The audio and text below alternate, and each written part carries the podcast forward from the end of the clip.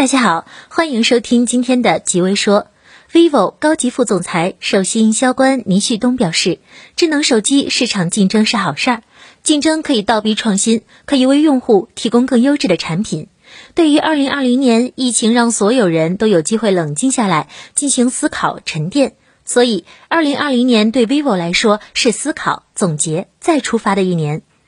在这一年，vivo 确定了设计、影像、系统和性能四个长赛道。极微网认为，手机行业变化太快，虽然短期内难有新对手加入，不过彼此之间的起伏会因为战略不同导致起伏。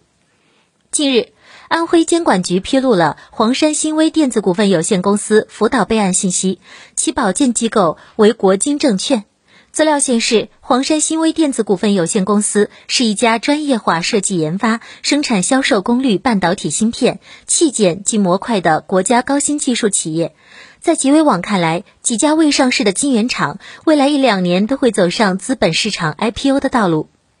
近日，江苏监管局披露了苏州东威半导体股份有限公司辅导备案信息，其保荐机构为中金公司，已于二零二零年十二月十八日进行上市辅导备案。极微网表示，华为、小米投资逻辑虽然不同，不过对产业链的带动效果是一样的，而且都获得了巨大收益。近日，江苏监管局披露了苏州长光华新光电技术股份有限公司（以下简称长光华新）上市辅导备案信息，其保荐机构为华泰联合，已于二零二零年十二月二十五日开启上市辅导备案。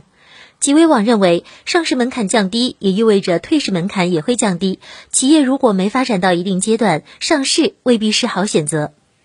近日，深纺织 A 在互动平台就投资者提问表示，二零二零年面板市场需求持续上升，导致偏光片市场供应紧张，部分结构性短缺偏光片价格小幅上涨，总体价格基本平稳。公司会根据市场情况适时调整销售价格。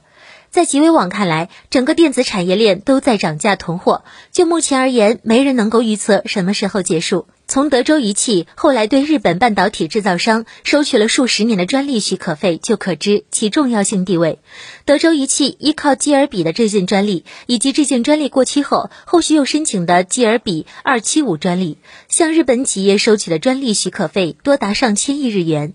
几位网表示，能收到巨额专利费的专利很少，很多真正具有原创、划时代的技术都因为没有申请专利而无法获批。像高通这样从公司成立就有完整专利战略的公司就更少。以上就是今天的内容，欢迎大家的收听，明天见。